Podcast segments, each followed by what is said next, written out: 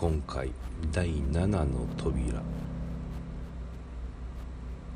ということで今までいろいろ話してきたことを自分でもちょっと調べてみてねって言ったことを調べてくれましたか？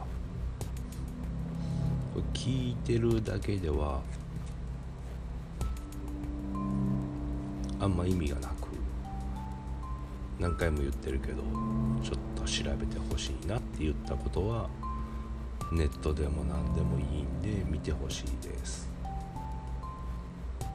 言ってたウパニシャッド哲学。宇宙の哲学ですよね。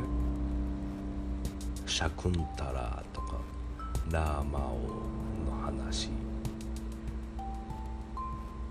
話しましたね。種子法種子法は言ってなかったかな。種子法は多分みんなの解釈は間違ってるよっていうのもちょっと勉強したら分かります。羽振りの神事。天皇家の秘儀八家神道の中の羽振りの神事なんですけど。その羽振りの神事から素量子域の話になってタピオカの話もしましたね。タピオカの話でなんとなく分かるとあの空間のミルクティー。ミルクティーをコントロールできれば空間をコントロールできる。それは合気道なんですけど。合気道は人に触らず来た人を倒したりするでしょ。だからやられることもないし相手が加害者になる必要もないという。愛と調和ですね。なんかずっとそういう愛とか調和の話目指してその老子の話をしたり主体自分と客体その他っていう区別を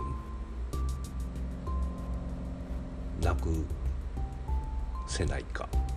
なくす方法とかも言いました。結局愛と調和になるんかな朝の話もしましたよね。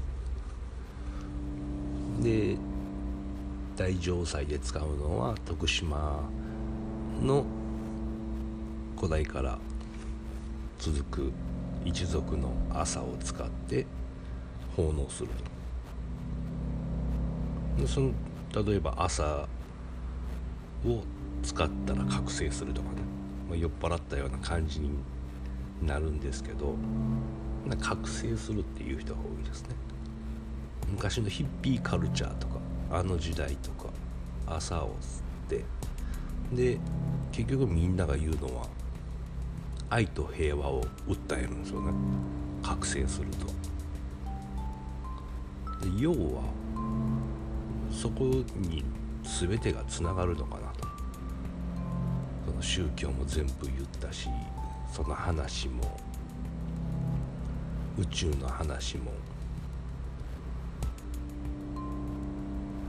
ブラフマンヤハウェアマテラス大神とか全部宇宙と関係してますよね。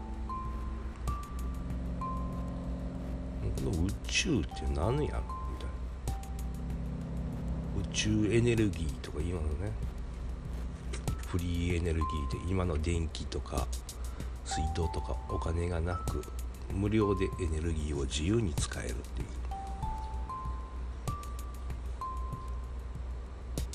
今日あなたいっぱい空気吸いましただからお金払ってくださいって。空気ただですよね。の空気と同じような感じで全てがなっていくんじゃないかなと思います。なお金じゃなく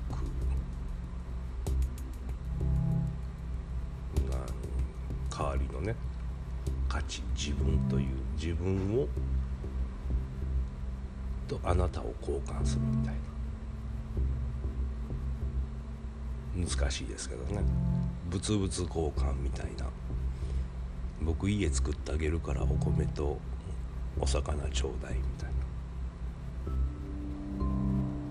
な。そこに不平等があるのかなとか思うんですけどね。腐ったお肉と交換で家とかって嫌ですもんね。やっぱ新鮮な方がいいからとか。やっぱ不平とか出てくるんかな。でまあ今回はもう都市伝説。ぶっ飛び。話。何があるかな。ああ。安倍総理が。辞められました。わ。どうなるんやろ。って思ったけど。もうこれは。動き出したなついにと。最後。もうそういう感じがします、うん、その感じしかしないですね、次は誰やとかいう話もありますけど、まあ予言というかそう決まったシナリオ的には次はポンコツがなるらしいですよ。でポンコツになってもう一回ぶっ潰してしまうと。日本を。でその次に復活すると。その次の人で。というストーリーも聞いてます。だからどうなるっていうこともなく、まあ、どうにもできないんでどうにもできないことはないけども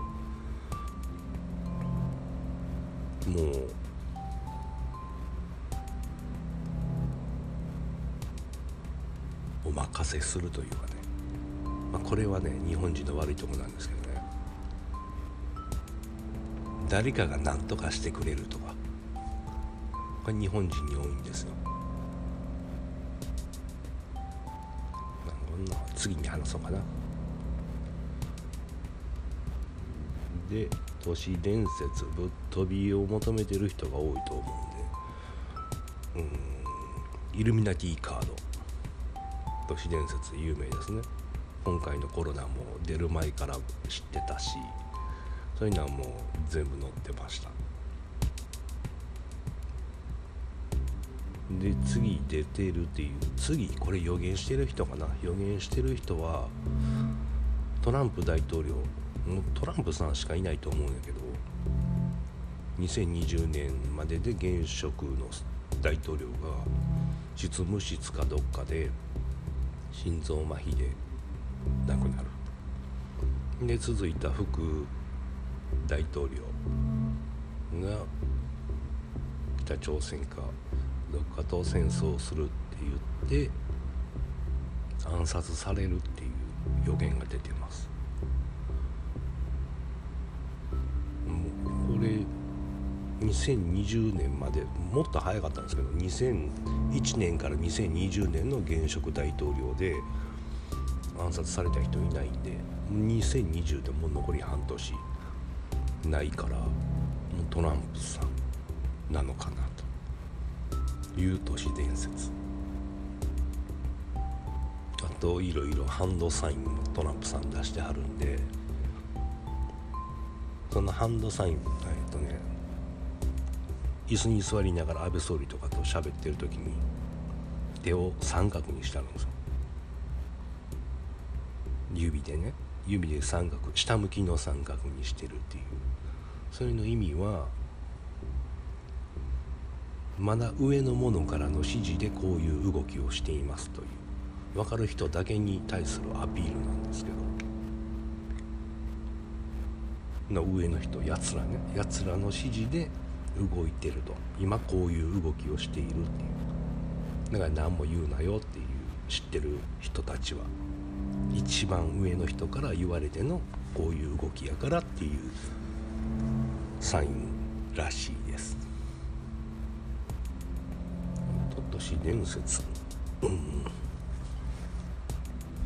都市伝説何があるかな。フラットアース。地球は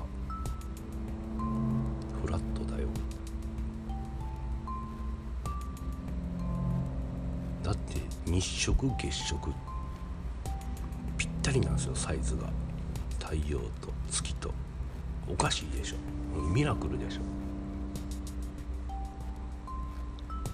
フラットアースも調べてみたら面白いかなと思います、難しいですけどね。今はもう地球は丸やって思ってしまってるから。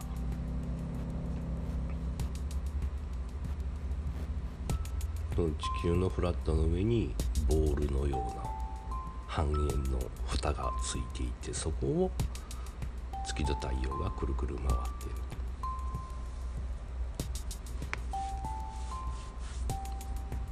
あと星もあるのかなみたいな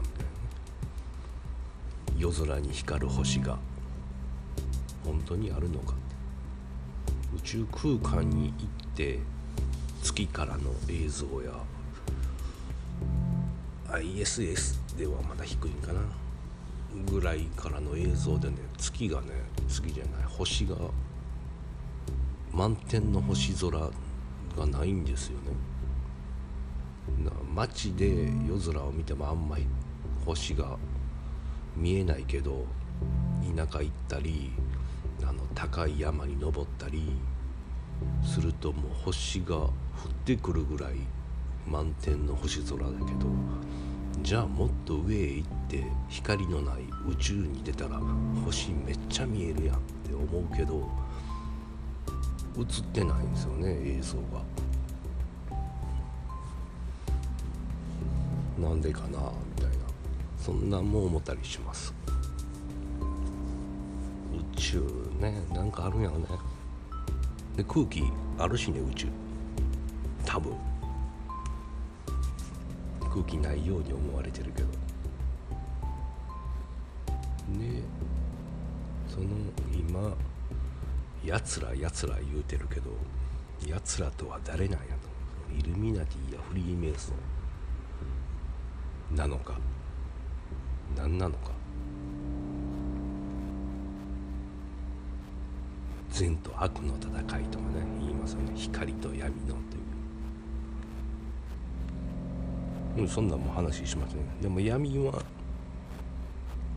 光も受け入れる。全てを受け入れる空間状態。なんなん神って何なんやろ。今日話すこと何にも考えてへんからね。聖書か。聖書の最初に載ってんのはビッグバンとかそんなんじゃなく初めに言葉があった。言葉は神と共にあった。言葉は神であった。そこから始まるんですよその文章。初めに言葉があったんですよそのビッグバンとかの前に。それ今「古事記」の意味を理解しようと本読んでんねんけどその「古事記」も本当の意味はそういうこと。なんか神話のような感じにして物語として受け継がれてるけど本当は音「う」とか母音ね「あいうえお」今「あいうえお」って言うけど「う」が真ん中ですよね。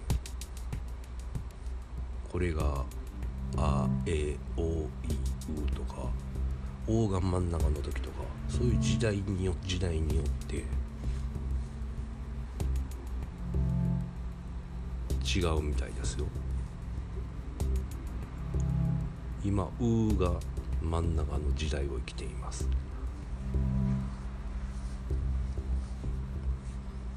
で一番初めが「最後が「お」みたいな。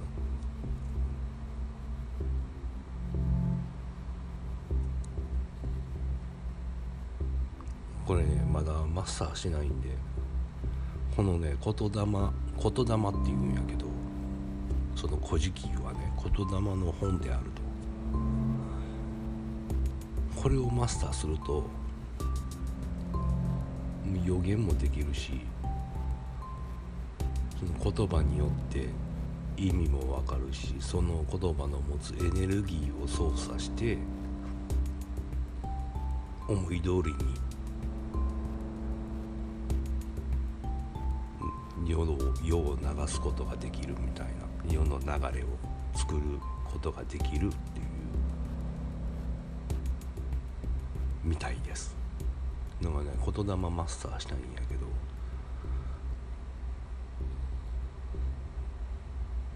うんでも簡単な「ありがとう」とか「ありがとう」ってええ言葉ですもんね。ありがとうって言っても言わないと生活できないでしょ。死ねって言わんくても生活できますよね。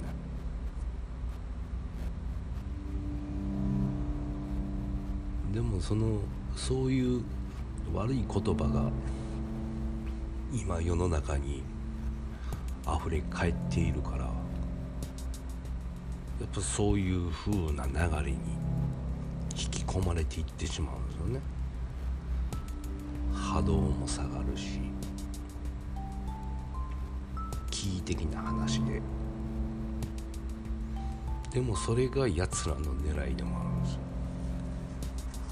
テレビを見たりそういう悪い言葉がちょこちょこニュースやテレビの中に会話の中に出てくるという。そのメッセージなんですけどメッセージってあの悪いメッセージ。印象に残すなんていうんやったっけ？隠れたメッセージ。そんな技術を使って今のその世の中をね続けたいっていう勢力がいるんですよ。だからお金もこのままで電気もお水も全部お金を取ってっていう。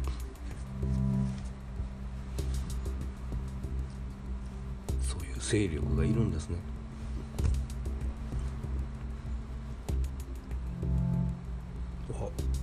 ワクチンね。ワクチンの話。もう全員が打つよみたいな。でも打たない人もいるでしょ。今。前からあったんやけど前ね前って10年ぐらい前かな。あの今夏やったら蚊が飛んでるでしょ。蚊もう嫌でしょもう刺されたらかゆいかゆいっていう。だからその蚊をなくそうとあの人工的に蚊を遺伝子操作してあの子孫を埋めない蚊を作ったらしいんだだから本当の蚊はその偽物の蚊と交尾をして子孫を作ったって思ってるけど偽物の蚊が子孫を埋めないから蚊はどんどん減っていくっていう。やつを実験しちゃったんですよ。確率的にあの蚊は減っていくと、うん、それ失敗やったんですよね。全然ダメやったみたいです。蚊が生まれない確率が8割。で蚊が生まれる確率が2割。もう 100%2 割の方を選ぶぐらいそれもすごいでしょ。その命がつながっていくっていう方を選んでいくっていうのが生き物は。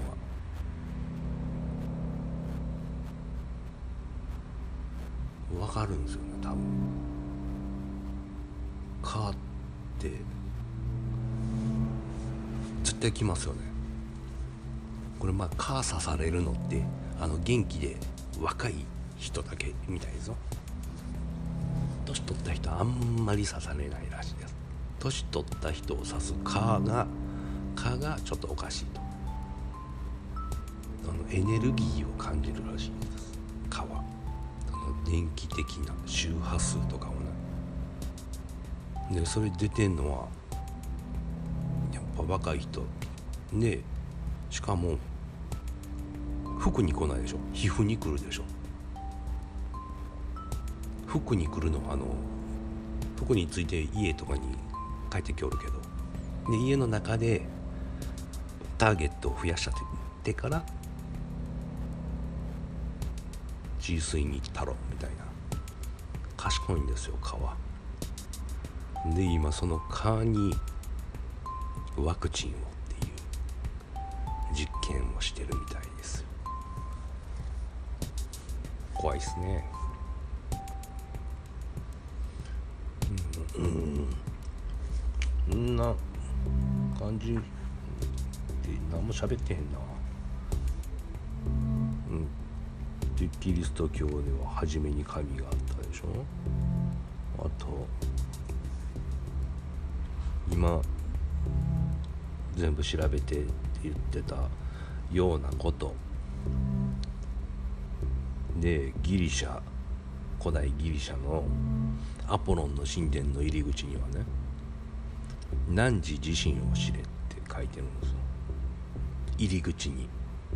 それあのギリシャのソクラテスとかが言ったらしいけどその辺の賢い人たちが会議をする場所があるんですね神殿の。そこの入り口に書いてるんですよ。賢い人ばっかりですよ。だからこれの意味はめっちゃ勉強せえと。いろんなことを調べて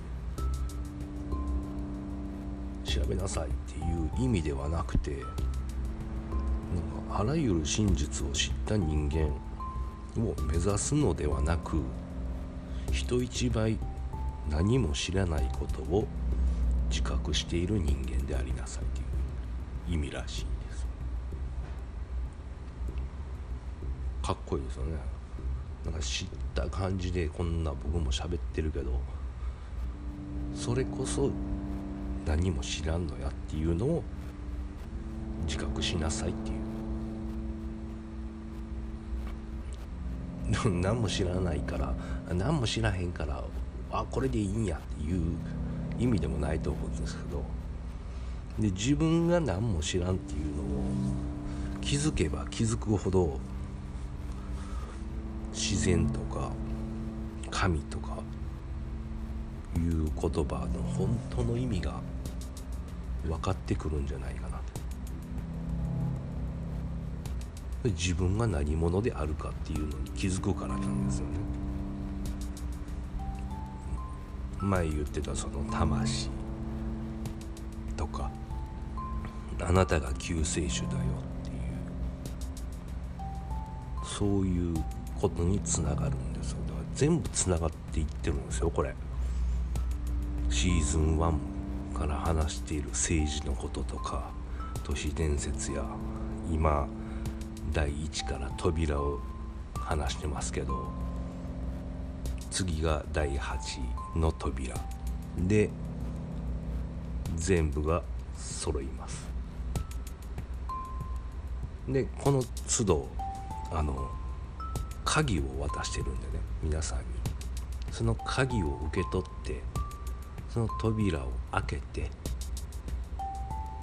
そしてこっちに来なさいって。こっちに来なさいっていうのは僕じゃなくて神様がっていううまいことつながってるんですよ。でまあまあ真実に気づきますよね。その自分が知らないっていう無知だっていうことを。気づいたらもう苦しみがある苦しみの話もしましたね。思い通りにならない。この世の中。でもそのこの世の中が存在する素晴らしさを知ることになりますね。知ることができますよね。自分が知らない人一倍知らないってなんかこういう世の中に感謝して。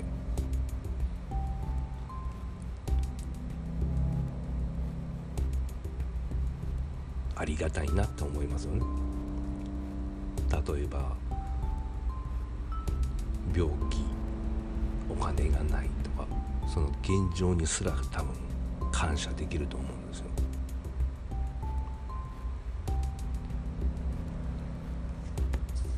それが自己肯定というか自分につながる。自分は神八百万。八百万の神の皆様。今回はこれぐらいかな。で次。ラスト。交互期待で。ありがとうございます。では。